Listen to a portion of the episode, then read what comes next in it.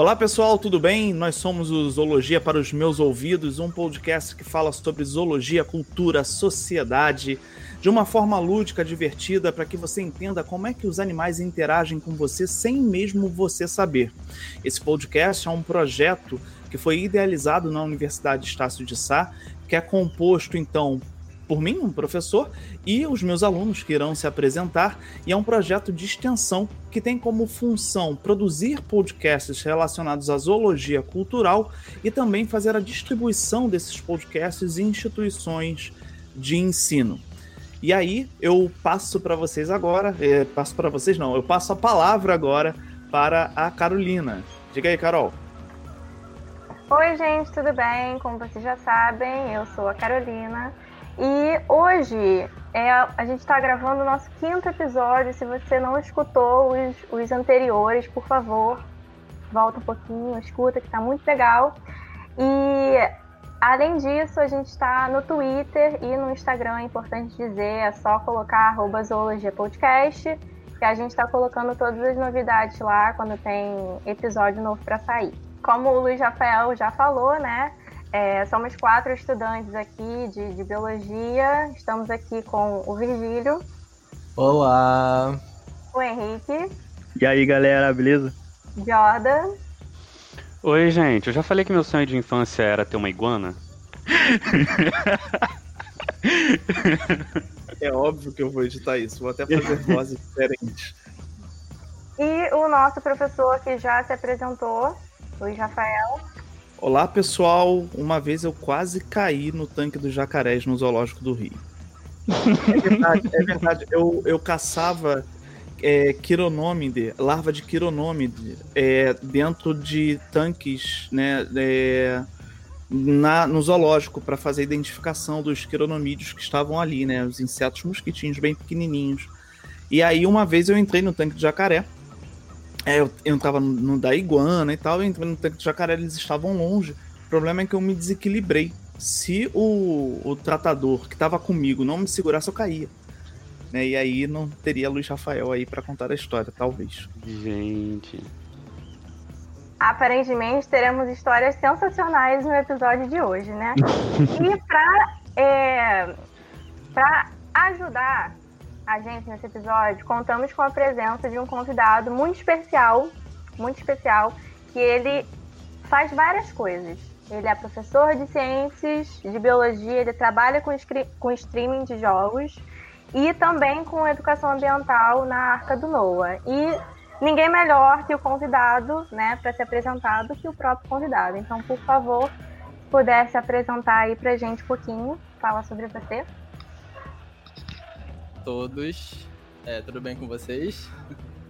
É, eu me chamo Paulo Victor Miranda, é, eu sou professor, sou biólogo, como a Carol já falou. É, sou licenciado pela Universidade de Castelo Branco, aqui do Rio de Janeiro, né? E sim, eu trabalho como professor desde que quase no começo da minha formação. Eu creio que logo uns dois anos seguintes que eu entrei para a faculdade, eu já consegui um estágio, que foi meu primeiro trabalho, foi com educação infantil, e eu trabalhava como mediador de educação especial. Então era um trabalho muito bacana que eu fazia com as crianças especiais, né, com TDAH, com déficit de atenção, com algum, alguma dificuldade de locomoção. E nesse trabalho eu tentava fazer essa interação com a criança, com a, com a turma, criava é, maneiras da criança fazer as atividades, é, criava, levava um pouco de educação ambiental para as crianças, não só para as crianças especiais que eu trabalhava, mas no geral para a creche inteira, que eu trabalhava, né? É, além de trabalhar no zoológico, trabalho na Arca do Noah como biólogo, que é um, um, zoológico aqui do Rio de Janeiro, situado em Guaratiba.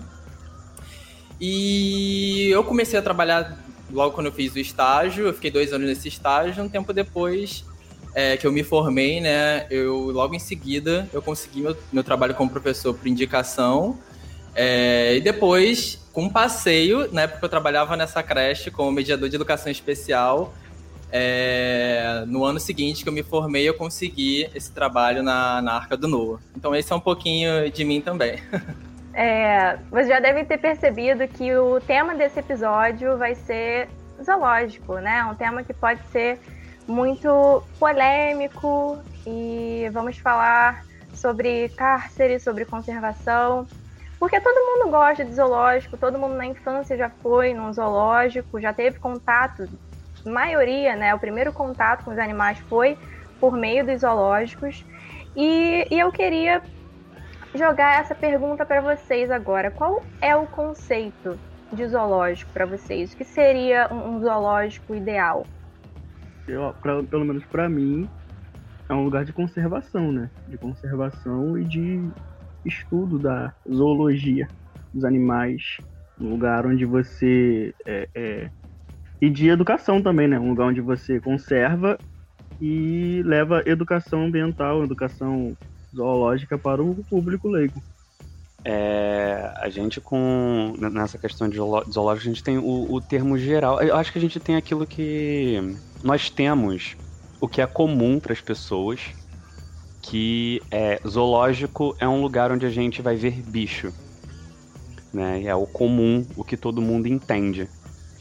E aí a gente. O, o, que fica bem claro sobre isso é de que o termo ele é bem abrangente, não é um termo tão específico. Porque esse termo que a gente tem, zoológico, ele se aplica a parques que contenham vida animal, ele se aplica a, a zonas de conservação, áreas de, de, de conservação, é, se aplica a, a vários lugares diferentes onde a gente pode observar animal e esses lugares eles podem ou não ter trabalhos envolvendo a reabilitação das espécies. Então ele é um, um termo bem, bem geral que pode ter, pode conter lugares que não se destinam em si à observação desses animais ou lugares até que a gente pode a gente vê desenvolvimento de estudos sobre os animais que estão ali né? E locais também onde a gente vê exibição. E, assim, respondendo a pergunta do, do, zoológico ideal, acho que o meu zoológico ideal seria o, o em que os animais sejam mais confortáveis possível. possível. É, seja um parque onde eles ficam livres ou seja um local onde eles ficam em cativeiro. Né? Acho que o conforto do animal é o, é o primordial, o principal. É, eu na verdade, quando a gente pega né, a, a história do zoológico em si, né, é, com o passar do tempo muda-se muito o sentido do que, que é um zoológico. É claro que para o grande público, né, o zoológico é um local de exibição de animais. Né? A princípio, quando você tinha o Rio Zoo, que agora é um bioparque, é, você ia, por exemplo, aqui no Rio de Janeiro, né, você ia para ver os animais, mas não observava tudo o que ocorria por detrás disso, né? O que, quais são os bastidores? Qual é o, o, o motivo daquele animal estar ali exposto? Né? É, é claro que quando a gente pensa em zoológico, a gente tem, né, e, e volta, né, no passado, lá no Antigo Egito, a gente tem aquela ideia, né, que era a ideia original de um local em que você abrigava os animais para observar comportamento deles, principalmente comportamento de caça era isso. Você tinha um grande parque em que você é, conseguia observar os animais em ambientes simulados naturais e esses animais se caçando ou vivendo ali. Era um local de observação de comportamento. Né? Isso tinha uma relação de poder ali. Com o passar do tempo, né, a, a ideia de você demonstrar riqueza e fauna, ela vem. Mas existe um, um, um porquê disso, né? E principalmente hoje, um porquê de conservação envolvido na ideia de zoológico, mas é algo, é uma ideia que, ao meu ver, ainda é pouco difundida na sociedade, né? Uh, você falou, Carol, assim, todo mundo gosta de zoológico. É, provavelmente todo mundo, em algum momento da vida, talvez tenha gostado. Mas hoje tem uma galera que não gosta. E assim, e olha pro zoológico e fala assim: o que? Os animais presos são um absurdo e tal. Mas existe aí todo, todo motivo, né, para você ter um, um, zoológico que vai além do, dos motivos capitais, de ganho, entre outras coisas. Bom, depois disso tudo, eu não tenho tanto o que falar sobre os zoológicos em si, sobre uh, uh, o que é um zoológico, porque a gente já viu aí algumas visões diferentes, inclusive. Mas para mim é, é, bem essa questão da conservação mesmo, né? É, é a gente pegar animais que possivelmente estão em um risco e tentar utilizar os meios que nós temos para tentar reverter isso também.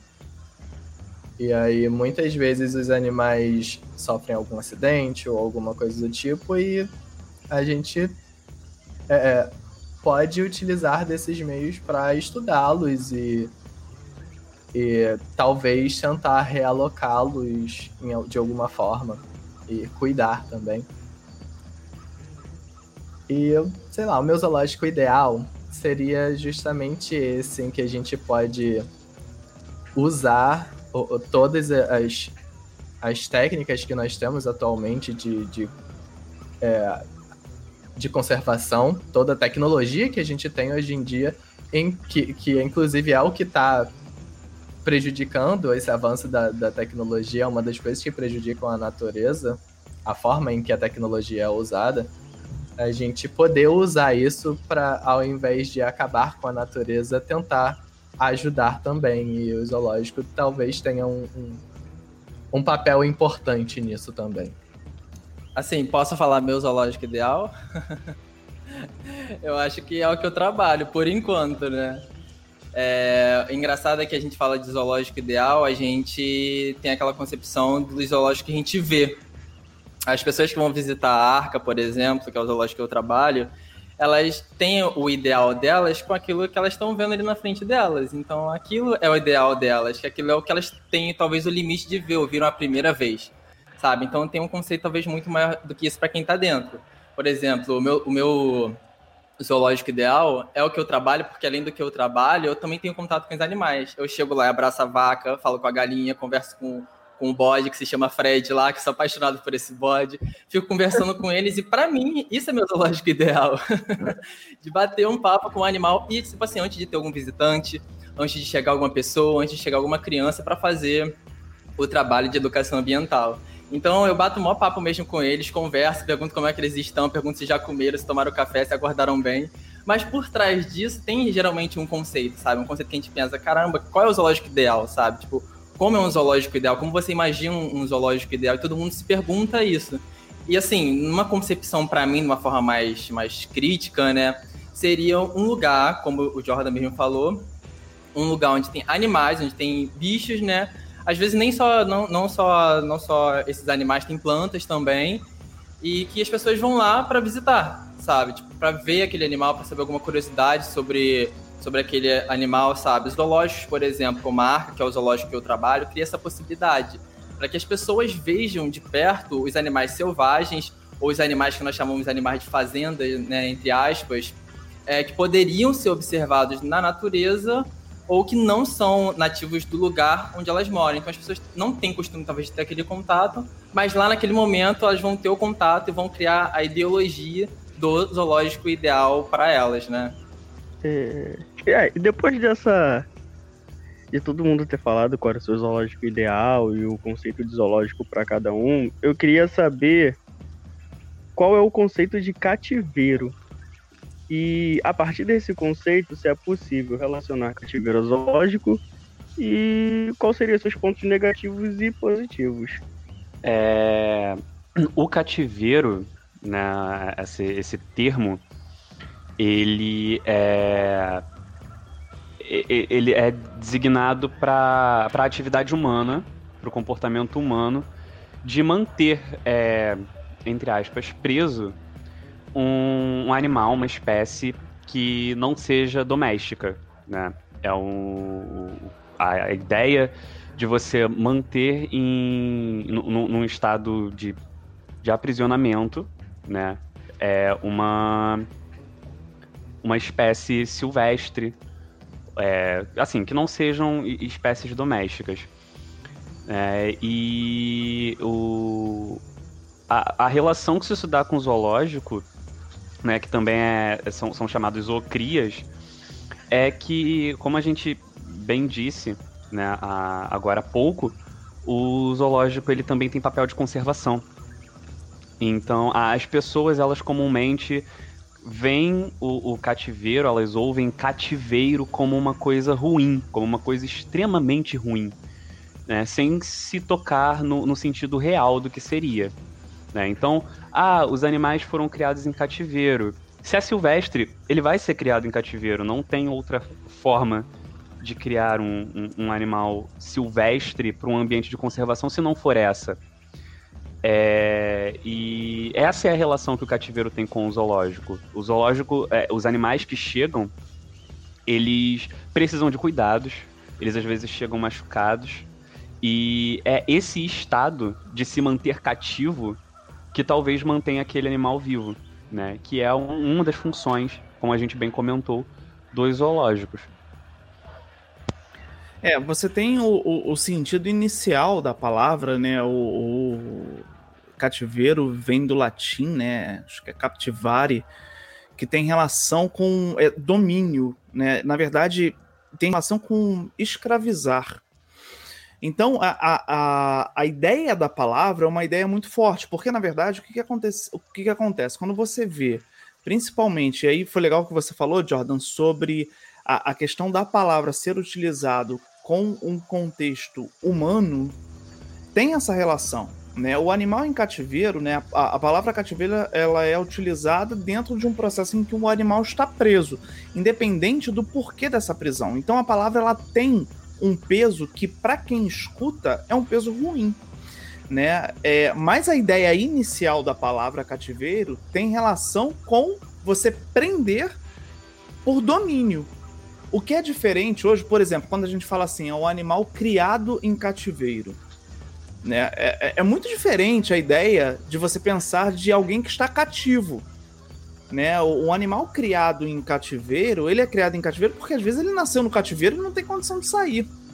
Né? Então tem essa questão da palavra, de como é, como é que a, a sociedade entende essa palavra e o quanto essa palavra pesa dentro de um modelo que às vezes não é o modelo que está sendo implantado. Né? Então, a, questão mesmo é, é, de significado, né? a semântica mesmo da, da palavra. E as pessoas tendem a levar isso como é, motivo de odiar zoológico, né? Não, porque os animais estão em cativeiro, eles são maltratados. Agora não tem relação entre estar em cativeiro e, e ser maltratado, no caso. E, na verdade, é, quando o animal está em cativeiro, é, é, um, é um, uma das formas do, do, zoológico de conservar esse animal, de conservar esse, esse indivíduo mesmo. Porque quando o animal está em cativeiro, ele vai se reproduzir e vai ter, vai criar né, outros indivíduos desse mesmo animal para poder crescer a população desse animal, ou seja, é um jeito de conservar a espécie que, na verdade, o, o, o zoológico ajuda bastante, conservação de espécies, né? Espécies perto de extinção foram salvas por conta do zoológico, por conta da conservação feita pelos zoológicos. É, e aí a gente, por conta de, de todas essas. É, dessas ressignificações da palavra, né? Cativeiro, a gente acaba sendo necessário é, explicar mais uma vez é, o que é o cativeiro. Porque depois de, de todas essas mudanças ao longo do tempo, a gente precisa é, mostrar que não, aqui o cativeiro ele não é mais isso. Ele deixou de ser algo negativo nessa situação aqui, porque é algo que infelizmente está sendo necessário no momento. Óbvio que se não puder, se não precisássemos colocar o animal em cativeiro para conseguir de fato cuidar, porque se você tem um animal solto na, lá na selva, você não vai conseguir muitas vezes é, tratar alguma coisa que está acontecendo ali. Às vezes ele está com alguma doença e ele chegou no, no, num local onde foi resgatado com alguma doença, algum tipo de, de ferida, então, se você solta esse animal assim na natureza, ele também pode transmitir as doenças para os outros animais que estão ao redor.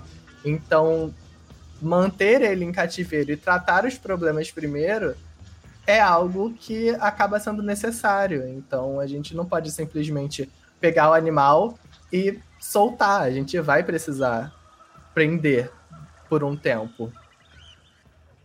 É, ou, ou, se você solta o, o, animal, dependendo do animal, o animal também é caçado, né? A gente também tem que ter em mente que algumas espécies que, que o zoológico abriga, na verdade, o, a ideia dos zoológicos como centros de conservação seria abrigar essas espécies que estão em, com, com a população em decadência, né? Você solta um rinoceronte, né, no meio do no, no, meio do seu ambiente natural, o cara vai ser caçado. E às vezes aquela espécie ali, né, ela tá num, numa situação muito ruim que não pode se perder indivíduos nesses centros de conservação, né? Agora, o, o que o Henrique, a Carol estava falando e o, o, Henrique perguntou até que ponto isso é negativo, né? É, me, me traz que é, o, o, o, cati o é, manter os animais cativos nos zoológicos é importante para poder conservar eles. Mas o, o, o, ponto negativo dessa criação, ela vem também da falta de infraestrutura de algumas áreas.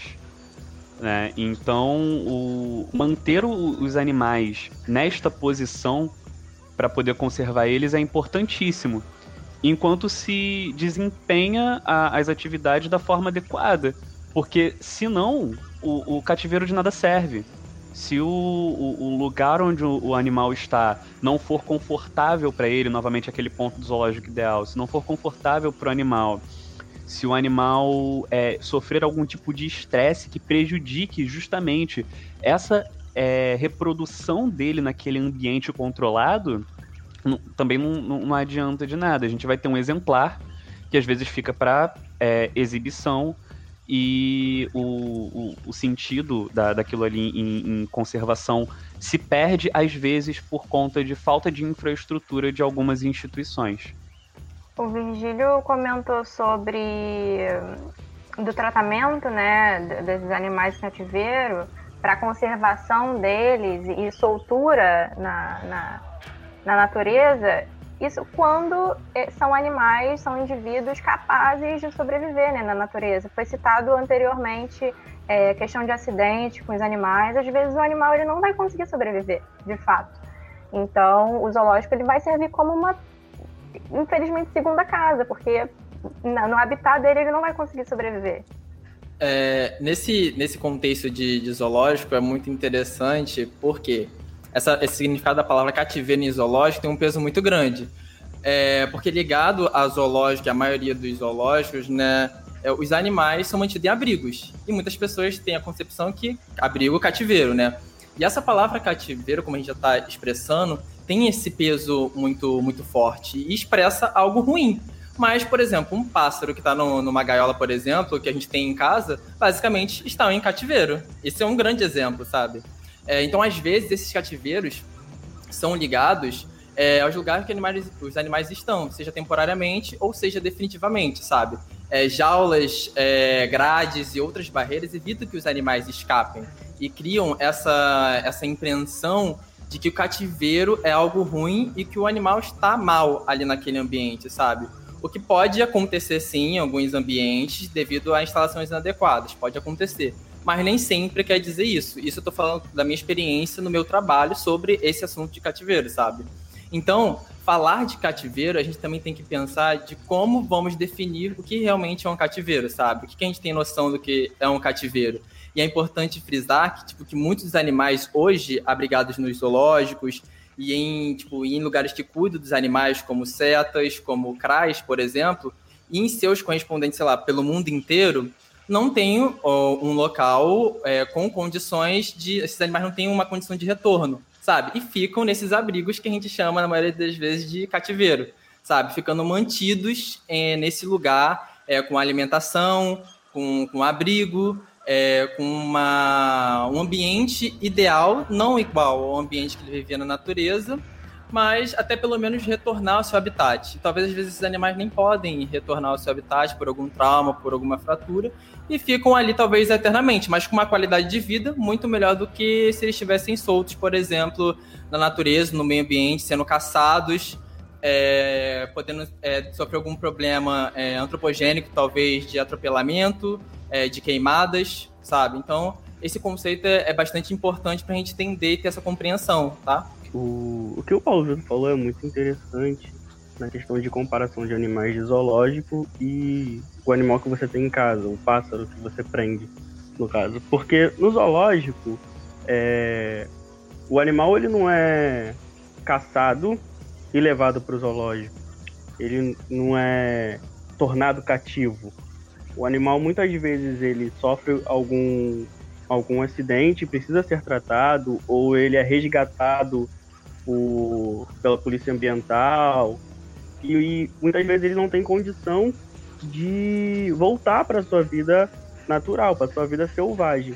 E aí ele é colocado no, nos zoológicos ou nos centros de reabilitação para poder é, é, viver ali, porque ele não teria chance de viver fora, não teria chance de viver na, na, no seu ambiente natural, né?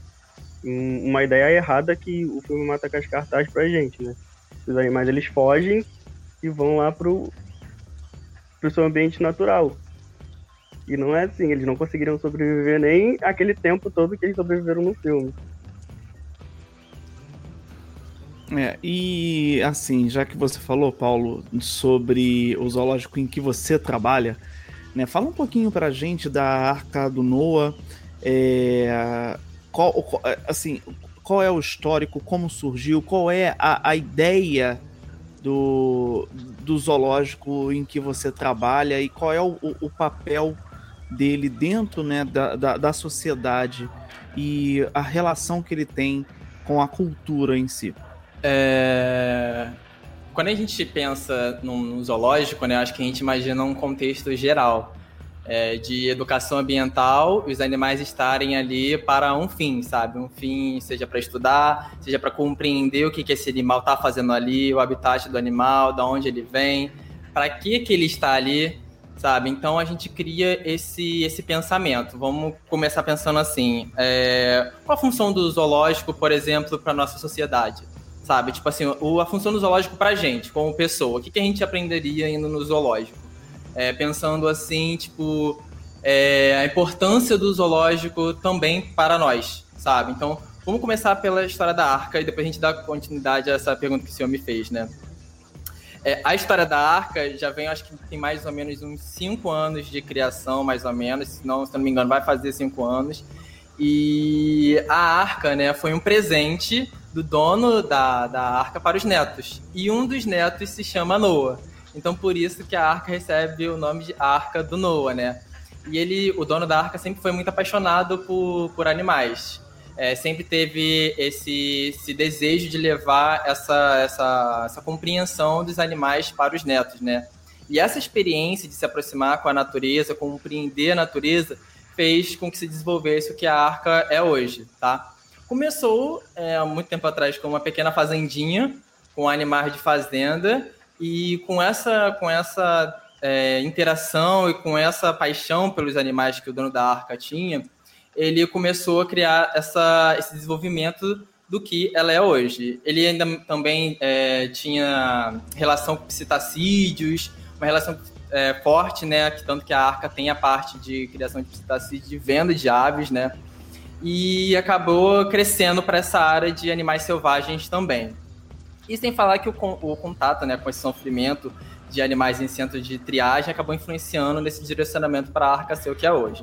É, hoje, né, a Arca tem uma gestão totalmente familiar, né, é, com um objetivo muito bem, muito bem linear, com um, um, um, bom direcional, é em relação à missão de educar o público em questões ambientais de levar esse conceito de educação ambiental, de atividades de educação ambiental, sempre abordando esses temas, é, acreditando, né, promovendo sempre essa conscientização é, nas pessoas, nos públicos, nas crianças, porque além das visitações também aos finais de semana, é, a gente também a gente trabalha, né, com as crianças é, dos, dos, colégios, a gente recebe as crianças do, dos colégios lá.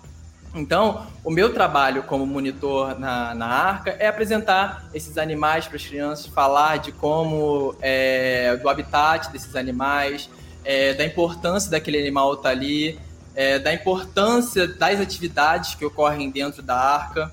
Então, a gente acredita, e eu acredito também, como profissional, que o contato da, das pessoas com esses animais cria uma. com esses animais, principalmente também de fazenda, que é onde as pessoas podem ter mais contato, de alimentar, de fazer carinho, como boi, vaca, é, calopsita, periquita, esses psitacídeos mais comuns.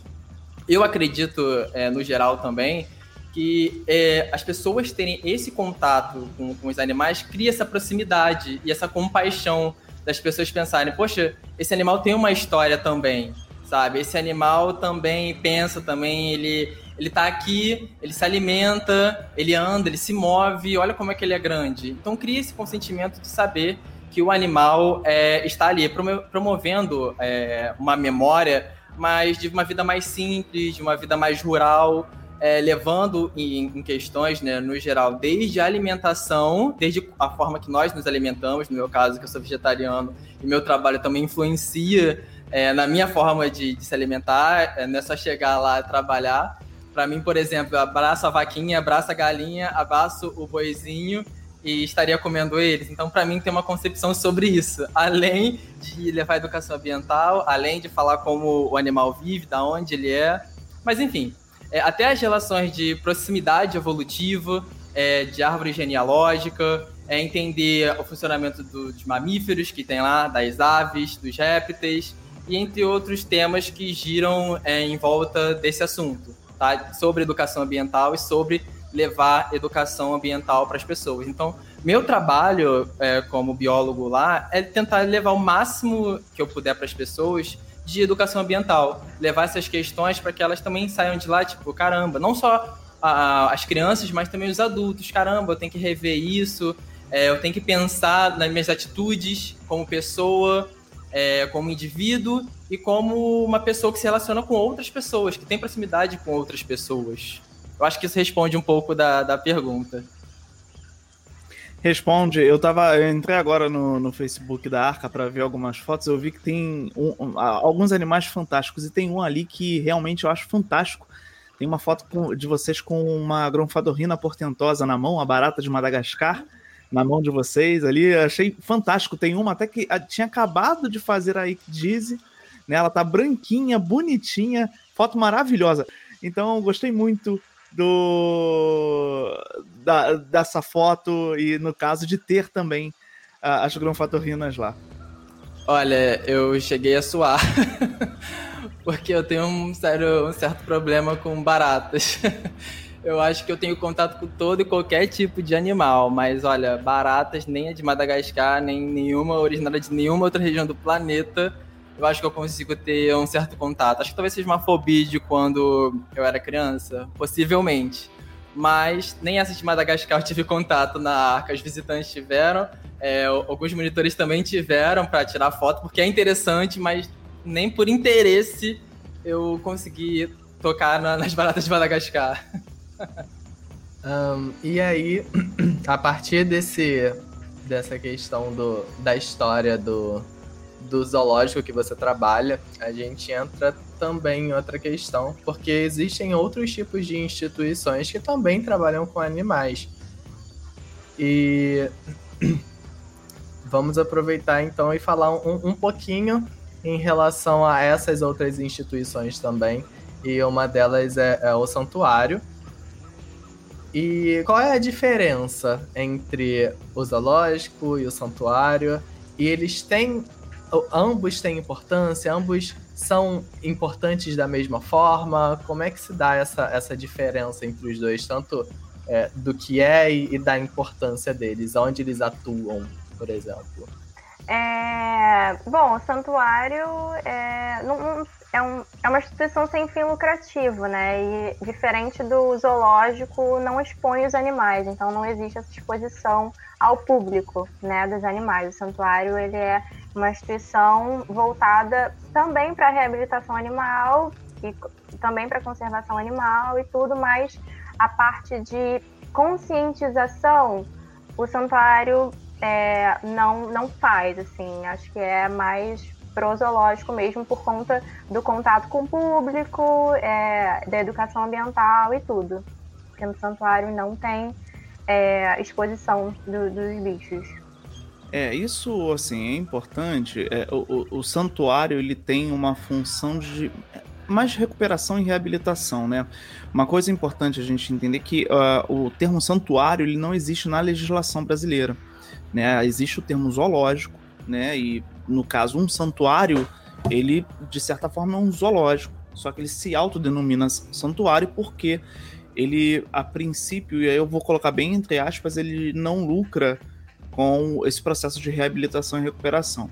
Né? E por que eu coloco entre aspas? Porque dá a entender, né, e quando a gente é, que há uma dualidade entre santuário e zoológico, né? Ah, o zoológico feito para fins capitalistas porque eu estou exibindo o animal.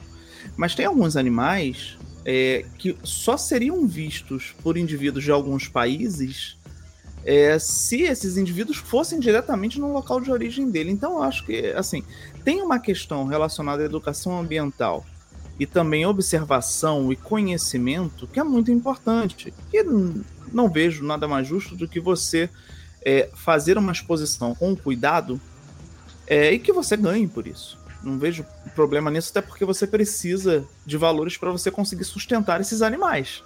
Senão você não consegue. Então eu, eu, eu vejo que existe uma, uma briga entre o termo santuário e os zoológicos, como se o zoológico fosse a parte demonizada desse processo de recuperação animal. Né? Então é, tem, tem essa questão aí.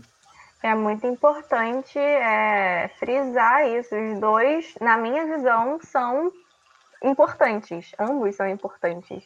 Né? Um trabalha, os dois têm é, as suas semelhanças, mas têm os seus pontos fortes também. Então acho que os dois funcionam extremamente bem e são extremamente necessários também.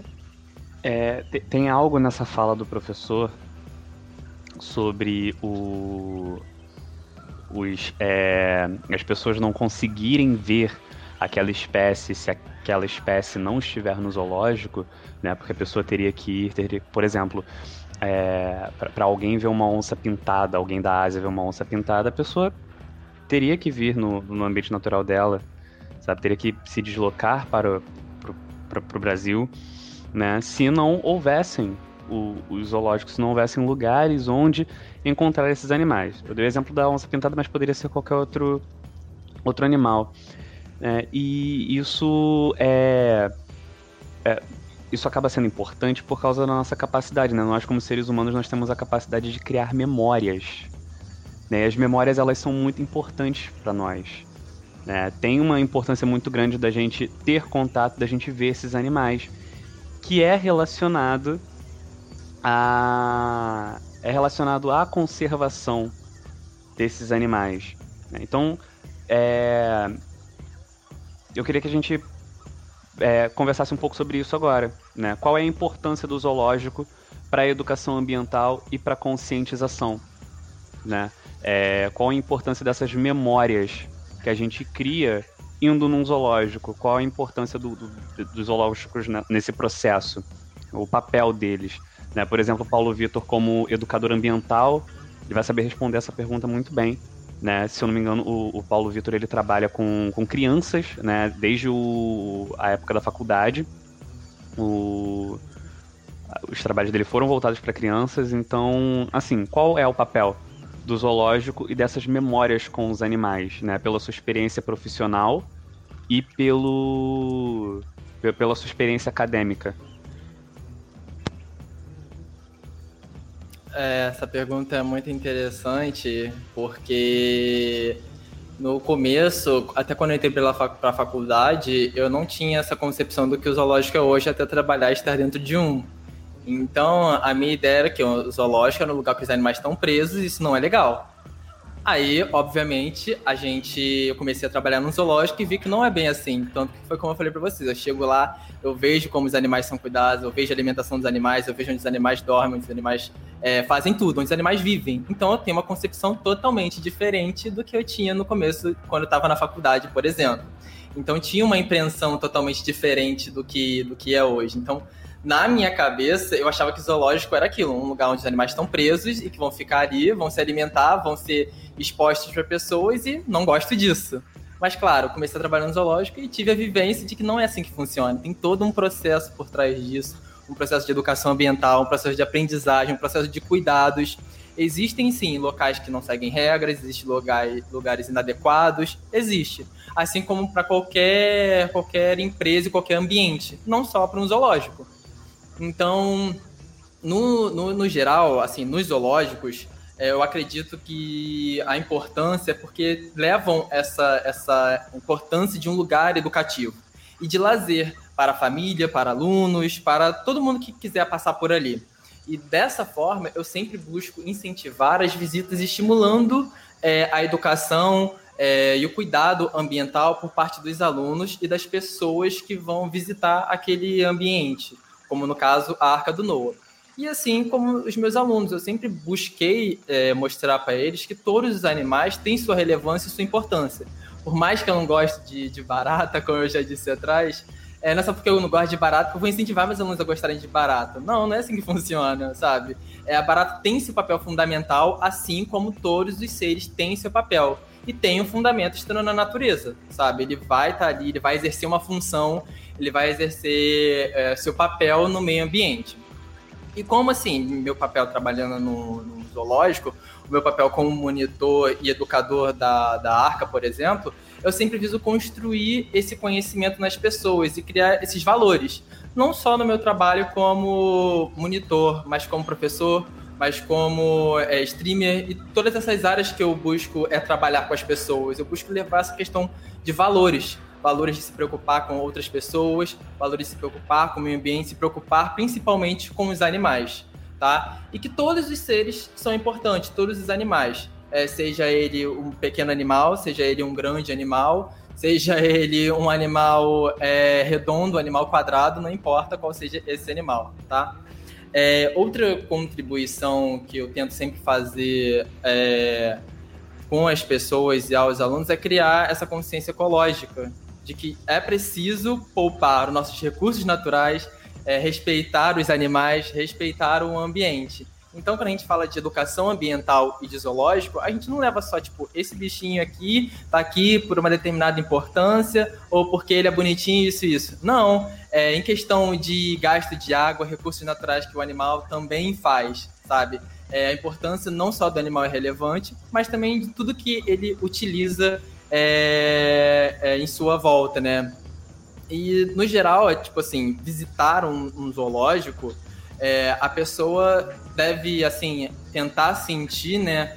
Não só a pena dos animais que estão ali, porque as pessoas tendem a olhar o zoológico e falar, poxa, o animal tá preso aqui, mas, poxa, o animal tá aqui nessa, nessa, nessa, nessa casinha dele, nessa, nesse cativeiro dele. E não só isso, ele não só está ali preso, mas ele não está passando por um momento ruim, não está passando por dificuldade, não está se é, sendo maltratado, sabe? Eu tento sempre levar é, para as pessoas esse processo de auxiliar na proteção e no bem-estar dos animais, que eles poderiam estar livres, sim, mas eles estão ali por um fundamento e por, por algo é, maior. É, muitos desses animais que a gente recebe, por exemplo, vêm de um tráfico de, de animais, vem de desmatamento, é, vem de, de um atropelamento, vem de algum acidente, e que a gente explica isso para as pessoas, sabe? Que eles estão melhor ali do que se estivesse na rua. A gente imaginar um animal que sofreu um acidente e se ele ficasse na selva, por exemplo, se ele ficasse na mata, ele provavelmente não sobreviveria. E num, num, zoológico, por exemplo, após, após passar por um centro de triagem, ele recebe umas condições muito, muito melhor e apropriadas para como se ele tivesse na, na natureza também. Então a gente tenta sempre passar esses valores e essas questões de conscientização e conservação do animal também. É, eu, eu tem muito também relacionado assim a, a qual, qual, qual para mim qual é o maior problema em relação à sociedade da visão é, de uma visão ruim sobre a ideia de zoológico. Isso tem uma relação com gestão, né? A, a, a, se a gente pega, por exemplo, o zoológico do Rio de Janeiro, ele ficou sob cuidado da, do município, da prefeitura durante praticamente todo o tempo. Né? E aí você, dependendo da gestão, você tem investimento, né? Eu fiz durante tanto a graduação quanto o mestrado pesquisas lá dentro com o quironômide, né? É, que é, é um mosquitinho, que no caso as larvas são aquáticas, e aí eu precisava entrar é, em algumas jaulas, né? Então tinha todo um cuidado para fazer a coleta ali. Uma coisa que, que eu via é que dependendo da gestão pública, você tinha ali ou um cuidado muito grande, um incentivo, ou então uma falta. E aí, quando você tem falta, o que, que acontece? Você vai no zoológico, por mais que o funcionário que esteja lá dentro ele queira realmente fazer algo para melhorar a qualidade de vida e a condição daquele animal, ele não tem recurso para isso. E aí a gente tem um problema seríssimo nesse tratamento, porque o público, quando chega no zoológico, ele vê, ah, o urso está sofrendo, ah, o leão ele está em depressão e ele está rodando de um lado para o outro, porque ele está numa jaula muito pequena, e tem essa relação também. Mas isso tem relação com gestão de quem administra. Né? A gente tem agora, e eu não estou fazendo nenhuma defesa também a quem vai administrar, mas a gente tem uma empresa particular que vai transformar o zoológico Rio Zoo num bioparque que tem um conceito diferente, uma ideia diferente dos animais em espaços maiores, com tratamento melhor, e aí tem uma relação com iniciativa privada. E não que a iniciativa privada ela vá resolver esse problema. Eu acho que tem uma questão seguinte: se você tem uma, uma gestão pública na tua mão, se você faz uma boa gestão, você resolve o problema. Né? Só que está tendo que vir uma iniciativa privada que vai lucrar com isso. O, o, o ingresso desse, desse novo zoológico, desse bioparque, não é barato como é o ingresso do Rio Zoo. No Rio Zoo, a última vez que eu fui lá, você pagava, se eu não me engano, 6 reais, 7 reais. O, o ingresso mais barato do Bioparque vai ser, se eu não me engano, acima de 50 reais. Né? É, é claro que tem uma, uma questão aí envolvida né, de ganho. Mas a gente precisa também é, levar em consideração que é, há a condição e a possibilidade de você realmente fazer algo bom sendo um gestor para aquilo. E muito do que colaborou para essa ideia que a sociedade tem hoje de zoológico como um local de prisão, de cativeiro, de sofrimento de animais, foi uma péssima gestão em alguns mandatos que nós tivemos aqui no Rio de Janeiro, por exemplo. Né? No Brasil, tanto que, por exemplo, você vai a alguns zoológicos. Eu fui ao zoológico de Canela, que é um zoológico diferenciado, ele é um zoológico que tem ambientes maiores e tal. A opinião e a posição pública ali é muito diferente do que se tem no Rio de Janeiro. Né? Então tem essa relação. Né? É, a, a, forma que você vê tem relação com o cuidado que se tem sobre aquele lugar. É, e, e foi, foi muito importante o, uma coisa que o Paulo Victor falou em, em relação ao, ao, tráfico de animais. É, assim, as leis aqui elas não são muito rígidas, né? Elas não são rígidas o suficiente em relação ao tráfico de animal. Então, assim, acho que a única forma da gente tentar lutar contra o tráfico de animal é fazer com que as pessoas entendam o quão ruim é essa, essa, é, é, essa ação, né? E a educação ambiental ela tem um, um, poder muito grande em cima disso. Você conscientizar, você criar um vínculo, você criar um, uma consciência sobre quão importante aquele animal é e por que, que o tráfico de animais é ruim, né? Por conta da, dessas leis que são, infelizmente, muito fracas em relação a isso. Então, o único, único jeito que a gente tem é de conscientizar as pessoas em relação a isso, né? Contra isso. E falando em, é, no caso, leis e exploração animal, eu queria perguntar para vocês todos em relação a essa posição das leis quanto à exibição e exploração animal. O que, que vocês. O que, que a gente pode falar sobre isso? Bom, é... Infelizmente, ainda hoje a gente vê alguns locais que utilizam os animais como um produto, como um, um, um produto de entretenimento. É, a gente tem lá o, o Seal World, que, que faz aqueles espetáculos com baleias e etc. Então a gente vê muito forte em muitos locais, não só aqui no Brasil, como a gente pode ver, a gente tem em, em muitos locais ao redor do mundo onde o animal ainda é visto como um produto de, de entretenimento.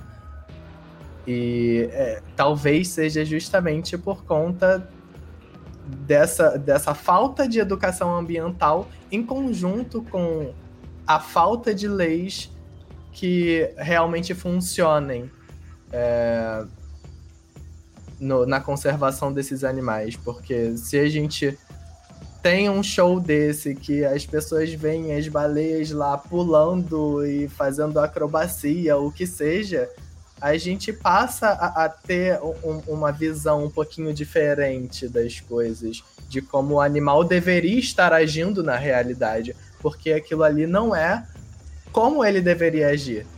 Ele foi treinado e ele é, adquiriu a capacidade de fazer aquelas coisas por causa da ação humana.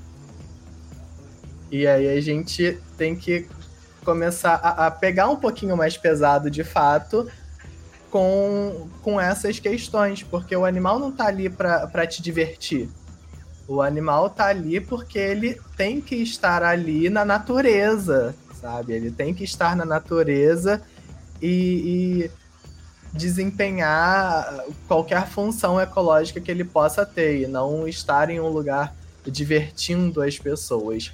E o zoológico não deve ser um lugar para divertir as pessoas. Ele é um local para que os animais sejam é, é, preservados. E aí, em cima disso, a gente acaba é, deixando com que as pessoas possam é, é, ter uma certa interação com esses animais, possam é, vê-los mais de perto para que elas tenham consciência de que aqueles animais estão ali. E que a gente precisa é, é, efetuar um, um, papel importante ali de, de conservação e que ele vai estar ali preso não porque ele está ali para divertir, ele está preso ali porque a gente precisa prender ele ali para que a gente possa cuidar e talvez recuperar uma população que esteja em decaimento na natureza.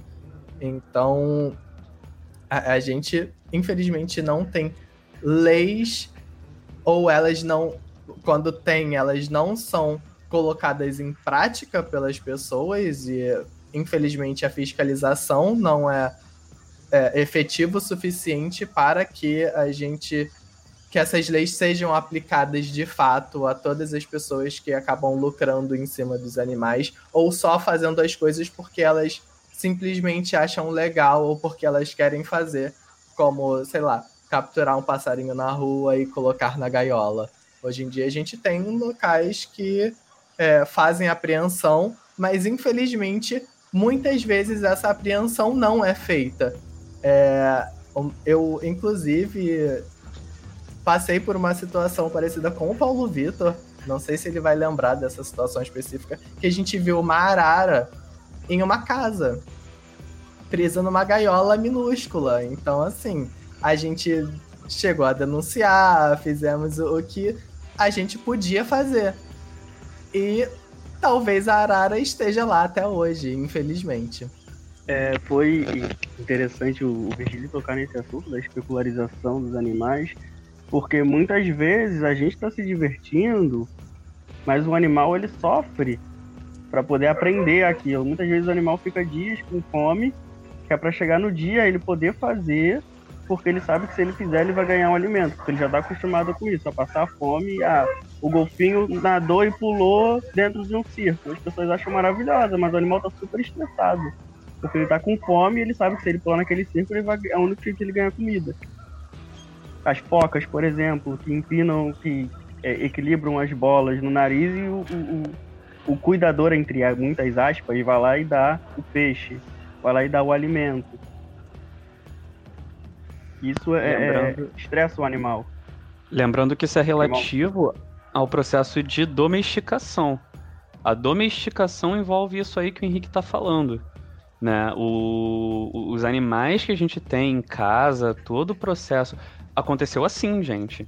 é privação de, de, de comida, privação de, de, necessidades básicas, é, são essas, foram essas as coisas que foram moldando o comportamento de animais que a gente tem domésticos. Né? Então, e, e, isso é muito sério quando se fala de animais silvestres, porque como o, o Henrique disse, como o Virgílio disse, é, eles sofrem muito e, cara, pra quê? Tipo assim, a gente tá Pô, pleno século XXI, né? Gente tem que ficar mesmo maltratando animal para poder colocar a linguinha para fora, para poder exibir para o público. Não era esse o objetivo de um, de, um, de um zoológico. E aí é o que torna a maior discussão e o maior motivo, eu acho, é, que eu vejo na internet hoje, que eu vejo das pessoas, para as pessoas odiarem os zoológicos. Que todo mundo que diz que odeia zoológico, odeia zoológico por causa da exibição animal, porque eles pensam que é isso. Eles pensam que é o animal colocando a linguinha para fora, a foca colocando a bolinha na cabeça, né, para poder entreter as pessoas, né? Isso é muito relativo ao processo de domesticação, que é muito, a gente já comentou em outros episódios, isso é muito maléfico para os animais, principalmente quando a gente toca no ponto desses animais em unidade de conservação, em um ambiente que era para ele estar tá ali para ser conservado. Aqui no Brasil a gente tem uma base jurídica, né, que tem relação com leis federais, estaduais, municipais e distritais, dependendo de quem tem o poder sobre aquele zoológico que está ali. Né? Então, a primeira coisa, assim, a gente precisa é, compreender que existe uma lei federal que permite o zoológico, né, de, permite o zoológico existir. É uma lei do ano de 1983. Ele no segundo artigo ele fala especificamente sobre a finalidade do zoológico. Tem finalidade de observação e pesquisa científica e de interação sociocultural. Só que não nessa ordem. A interação sociocultural, ela vem primeira, né? Eu vou até dar uma lida no artigo aqui, ela fala o seguinte: para atender a finalidades socioculturais e objetivos científicos. Então a lei do zoológico, ela tem essa ordem, né? A primeira de atender finalidades socioculturais e depois os objetivos científicos, né? Então a gente tem esse ponto.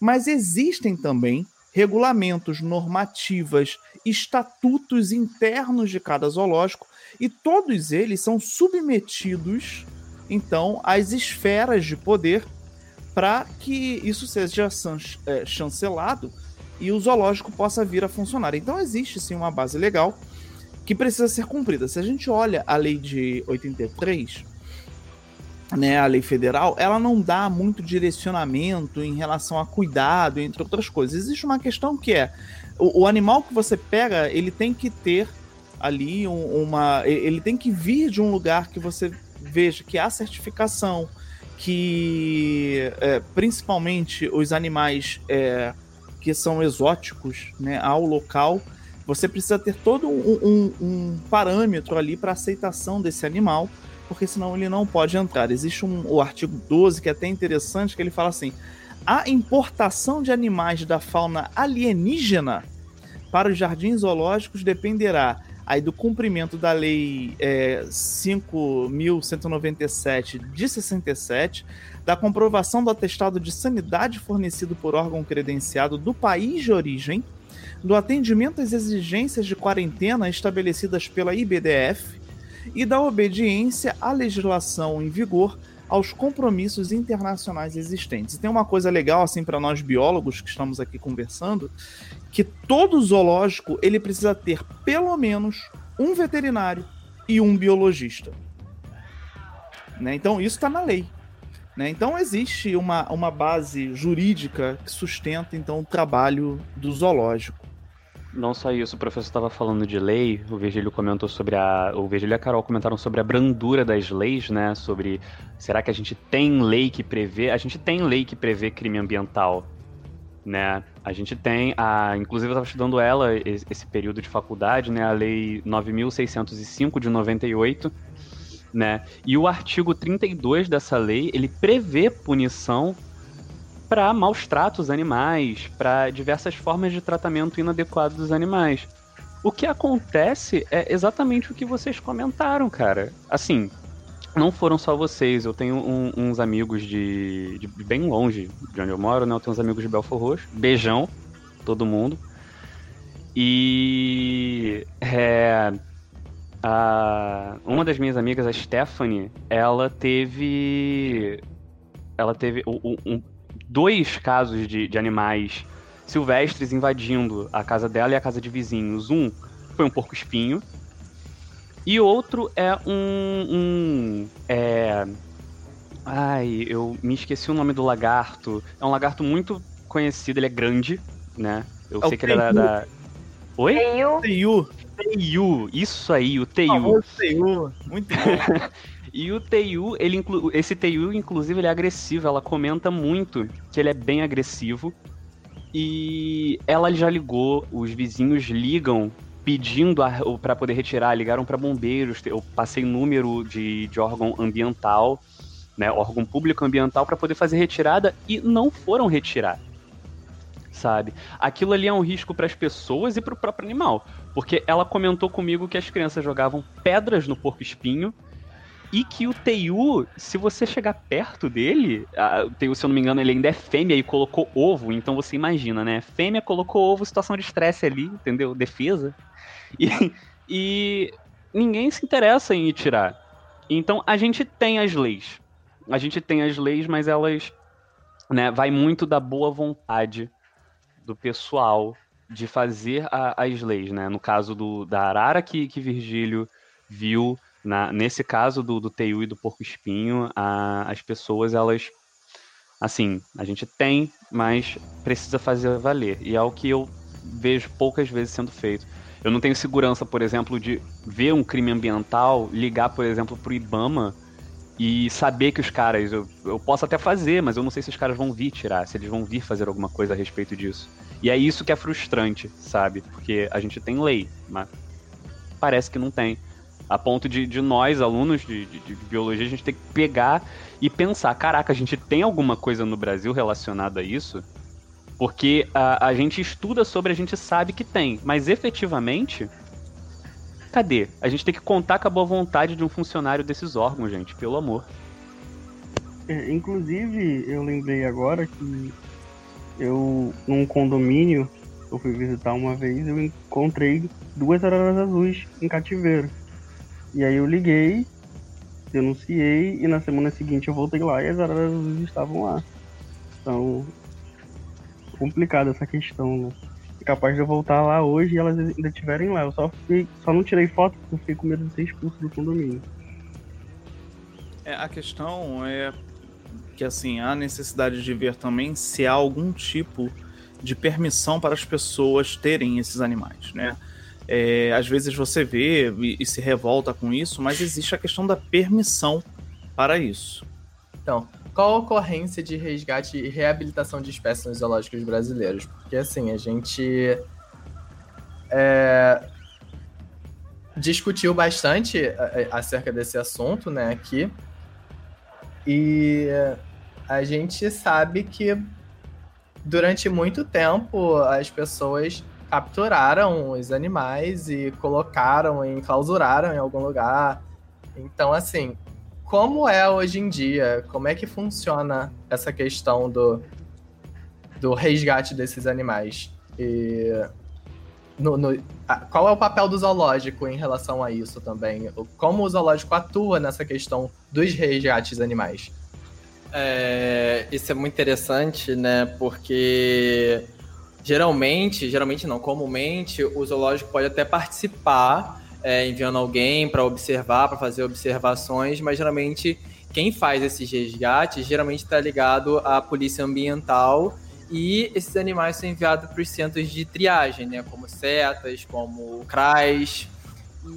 E a arca, por exemplo, né, recebe esses animais que, por exemplo, não podem retornar à natureza elas, ela recebe após a passagem de centro de triagem, após passar por vários, vários processos, como por exemplo na Arca nós temos o Mão Pelada, que é o Guilherme, que é mais conhecido também como o Guaxinim Sul-Americano, é, que passou por diversas instâncias, sempre pensando na soltura né, do animal, e no final não apresentou condições para, para voltar para o ambiente dele original. É, ele foi resgatado, para vocês terem uma noção, ele foi resgatado com a mãe morta, porque ela foi atropelada. Então ele passou por um centro de reabilitação onde ele recebeu cuidados parentais, passou por um programa de fauna que deu apoio para a preparação do animal, para, é, para fazer esse ambiente de transição, né, do animal que ele, do ambiente que ele estava, para o ambiente de origem dele, que é a natureza, né. É, ele passou por um programa de soltura, onde ele foi levado para uma área rural, né, é, alojado em um recinto apropriado para ele mesmo, para o treinamento. Porém, ele fugiu, invadiu a sede de uma fazenda, né, e já como um animal feroz acabou atacando uma pessoa. Ele perdeu esse medo de se aproximar das pessoas, é, de se aproximar das casas, mas ainda assim é, ataca as pessoas, sabe? Não teve aquele, aquele, aquele pensamento, aquele instinto de recuar, de voltar, não. Mas sim, perdeu medo das pessoas e foi atacar essas pessoas. O, o Guilherme, né? É, que é uma mão pelada, ele é um animal totalmente saudável fisicamente, mas não tem condições comportamentais para ser solto. Ele não aprendeu isso. E mesmo quando é, é, foi realizado esse procedimento de tentar fazer essa aprendizagem, de ensinar isso a ele, ele não conseguiu, sabe? Ele passou por isso, passou por esse processo de aprendizagem, mas não conseguiu é, absorver esse, esse processo. Então, ele foi encaminhado para o centro de, de, de, triagem, né? E depois disso recebido para na Arca, né? Onde a gente pode falar da importância do, do caso dele e mostrar, exemplificar esse, essa importância da educação ambiental, da reintrodução do animal ou não ao, ao meio ambiente, ao habitat dele, explicar o, esse processo antropogênico que ele sofreu de atropelamento, é, comportamental que ele sofreu. É, ele não vai ser reabilitado para a natureza, né? Mas sim para uma vida diferente que ele teria, é, que ele não vai ter na natureza ele não tem esse, esse comportamento, esse instinto dele de, de conseguir. É, me, é, raciocinar não é nem a palavra. É, focar nesse, nesse instinto dele, ele acabou perdendo isso devido a essa criação dele. Tá? Então, na arca, por exemplo, ele vai ter um ambiente mais interessante, limpo, instigante, é, enriquecido ambientalmente e estruturalmente feito para ele. Justamente devido a ele não poder mais voltar para o ambiente é, original. Tá? Ele recebeu todo esse processo, ele recebe, ele pode ser visto lá na arca tranquilamente. Ele é um pouco tímido de vez em quando, mas geralmente ele aparece para as pessoas, pessoas verem. E é muito bem cuidado. Talvez na natureza não sobreviveria. Talvez entrasse numa casa, entrasse numa rua possivelmente talvez pudesse ser agredido ou talvez pudesse sofrer alguma, algum acidente por alguma pessoa não conhecendo o animal, não sabendo talvez os processos que, que ele passou, né?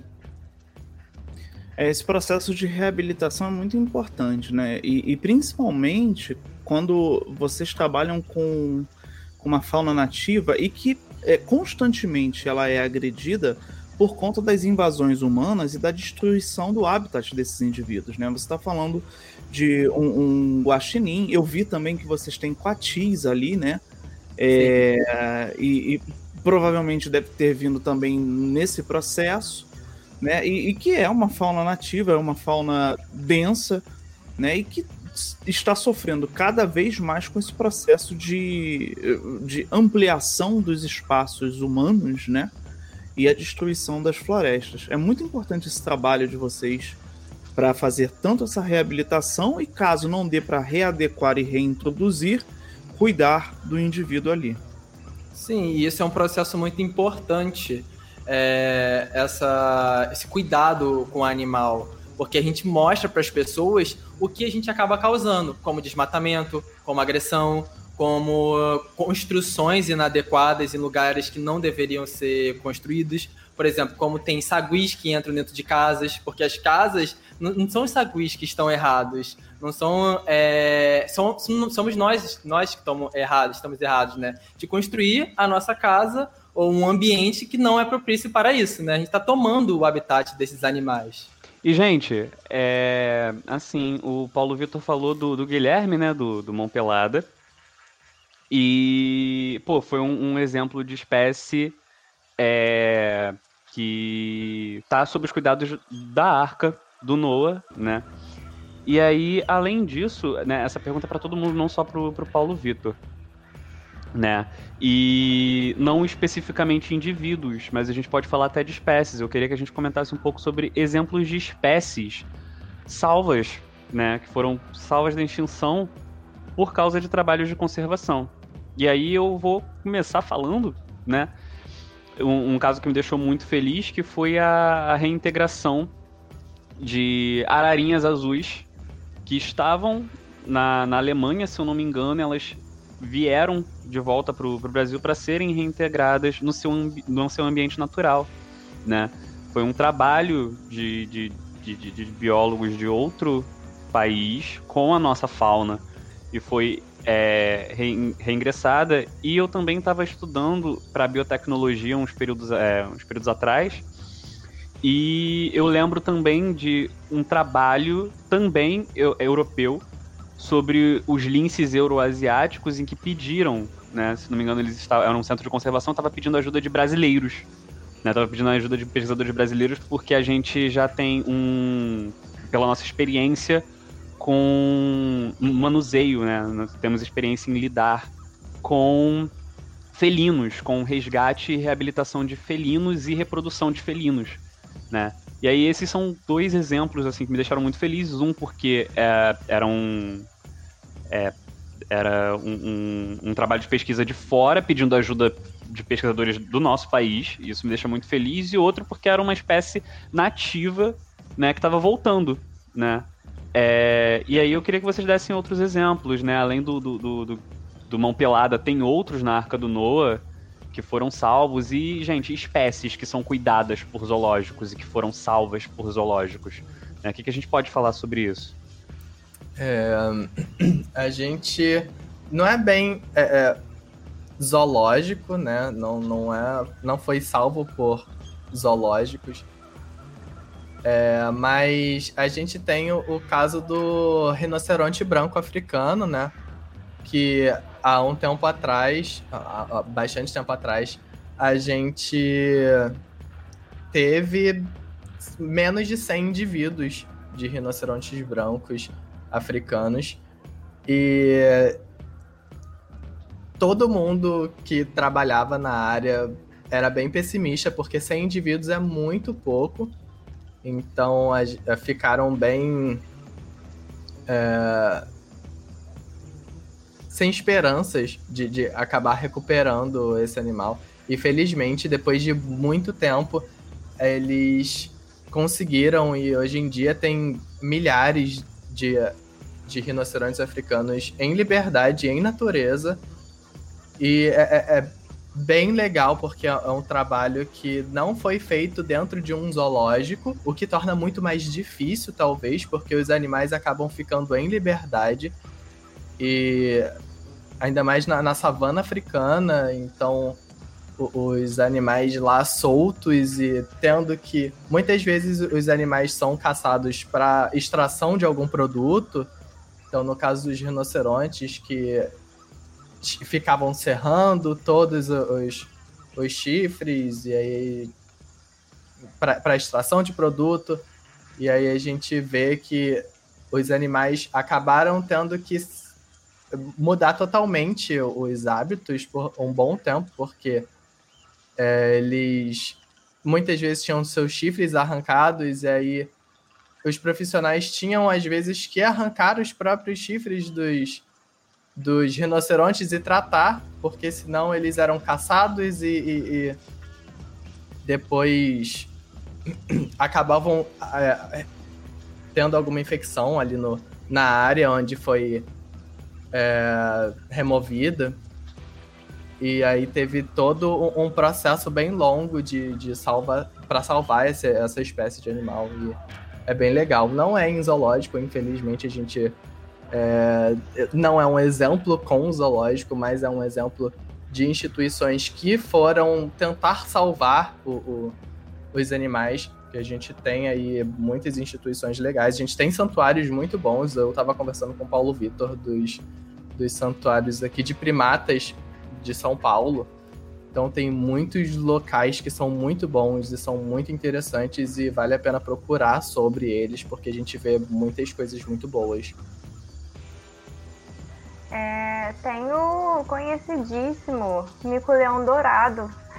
Existe o projeto Mico-Leão Dourado, que através de várias parcerias com zoológicos, eles conseguiram aumentar a população de mico-leão dourado, o que é muito importante. Além desse, é, tem o projeto Jacutinga também, que é uma espécie da Mata Atlântica, que sofre muito com caça e a perda do habitat natural, né, também. Então, através dessas parcerias com zoológicos, a população também tem aumentado. É, esse trabalho é extremamente importante. Alguns outros conhecidíssimos, como arara azul, mico-leão preto, tem diversas espécies que com certeza só existem hoje em dia por conta desse, desses projetos sensacionais em parceria com, com os zoológicos. Tem o lince siberiano, que é um animal extremamente vulnerável, extremamente difícil de cuidar em cativeiro, mas ele está aí conseguindo se manter cerca de, de 400, 450 exemplares adultos hoje. É, a gente também tem o, os pandas, né? Os próprios pandas, que muita gente gosta, é, é o querido de muita gente aí. É, os pandas hoje em dia eles estão bastante nessas áreas de conservação, nesses, nesses centros. E eles têm muita dificuldade de reprodução na natureza, fora desmatamento, todas essas coisas. E aí o panda gigante acaba tendo. essas instituições acabam tendo uma importância muito grande né, na conservação deles. E é mais um exemplo. E aí a gente tem uma instituição que leva eles e cria em cativeiro. Então lá na China é, é, tem bastante, inclusive, tem umas instituições bem legais que, que cuidam desses pandas gigantes. É, a gente tem aqui no, no Brasil, eu até já visitei, é um projeto que tem lá em Poconé, que tem relação, ligação com o Instituto Arara Azul, que na verdade é o processo de reabilitação e reintrodução da Arara Azul gigante, né? A Arara Azul, que ela é enorme, ela é grande. E é bem interessante a forma, né, e do tratamento e cuidado. Fica lá no Mato Grosso do Sul, do Sul, no Mato Grosso do Sul, né, em, em Poconé. E é, é, é muito legal, assim, a forma que eles trabalham né? Que eles também recebem pessoas, mas que observam o trabalho deles. Então, assim, por mais que seja considerado um santuário, né? Não tem uma questão monetária envolvida, mas eles recebem pessoas para o modelo de educação ambiental. Já levei alguns alunos lá e foi muito interessante. É muito, muito bacana é, o que a gente está falando aqui, porque nós temos dois, dois projetos bem legais. Um que o Virgílio falou, que é o GAP, que é em São Paulo, que é o Centro é, de Primatas, que é muito interessante, vale a pesquisa na internet também. E temos o projeto Ararinha Azul, temos o projeto Arara Azul de Liar, temos vários projetos. E uma comparação com. fazendo uma relação desses animais com a arca, e animais que sofreram alguma ação do homem, por exemplo, a gente tem alguns exemplos. Além do Guilherme, nós temos um casal de araçaripoca, que é uma ave da mesma família dos tucanos. É, uma das aves é, chegou pra gente, né, passou por um processo porque teve a asa mutilada. Então ele é impossibilitado de voar. A gente não tem as informações é, precisas de como isso aconteceu, porque a maioria das vezes os setas e o CRAS resgatam os animais de, de alguma região. Então eles já estão com. já sofreram é, essas ações, né? Mas ele passou por tra tratamento e foi enviado à arca. Ele não consegue voar, né?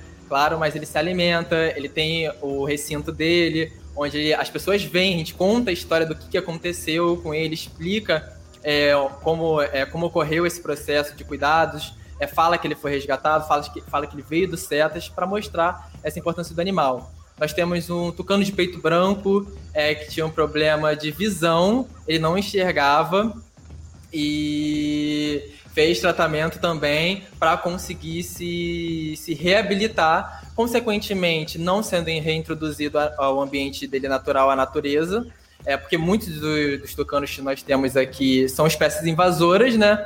mas não reintroduzimos ele justamente pela essa dificuldade. Pela asa, é, pela visão, é, por algum trauma, seja comportamental, seja trauma físico. Nós temos uma, uma primata, que é um macaco prego, uma fêmea, que teve um problema no braço. Provavelmente consequente a algum acidente e calcificou é, de uma forma errada. Então, obviamente, na natureza ela teria muito mais dificuldade de sobreviver do que em um ambiente é, como ela foi enviada para a arca. Então, ela vive com outros macacos pregos lá na arca, vive perfeitamente bem, se alimenta, é, mas consequentemente, talvez essa, essa deformidade que ela teve nessa dessa malformação é, ela não conseguiria viver na natureza. Então, esses, esses relatos são importantes para a gente mostrar a importância do zoológico para a vida desses, desses animais, né?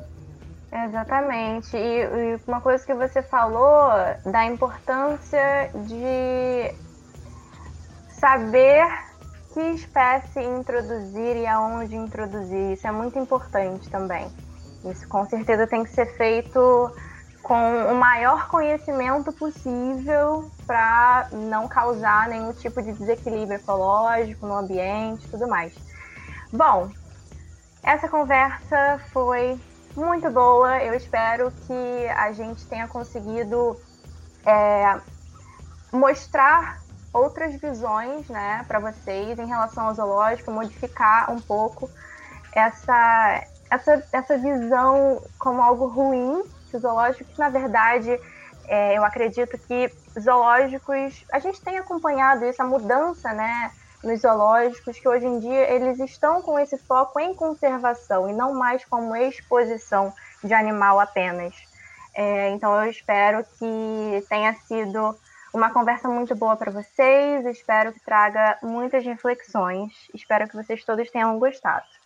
Sim, eu queria agradecer muito a presença do, do, do Paulo aqui que na verdade trouxe para a gente uma série de informações e conhecimento e um diálogo muito bacana, muito interessante. Gostei muito de conhecer o projeto da Arca do Noá.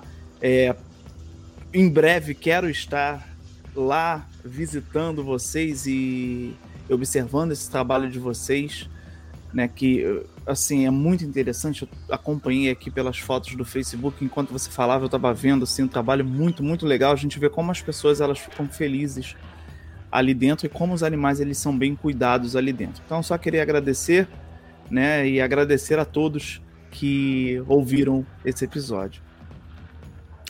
É, eu que agradeço pelo convite, tá?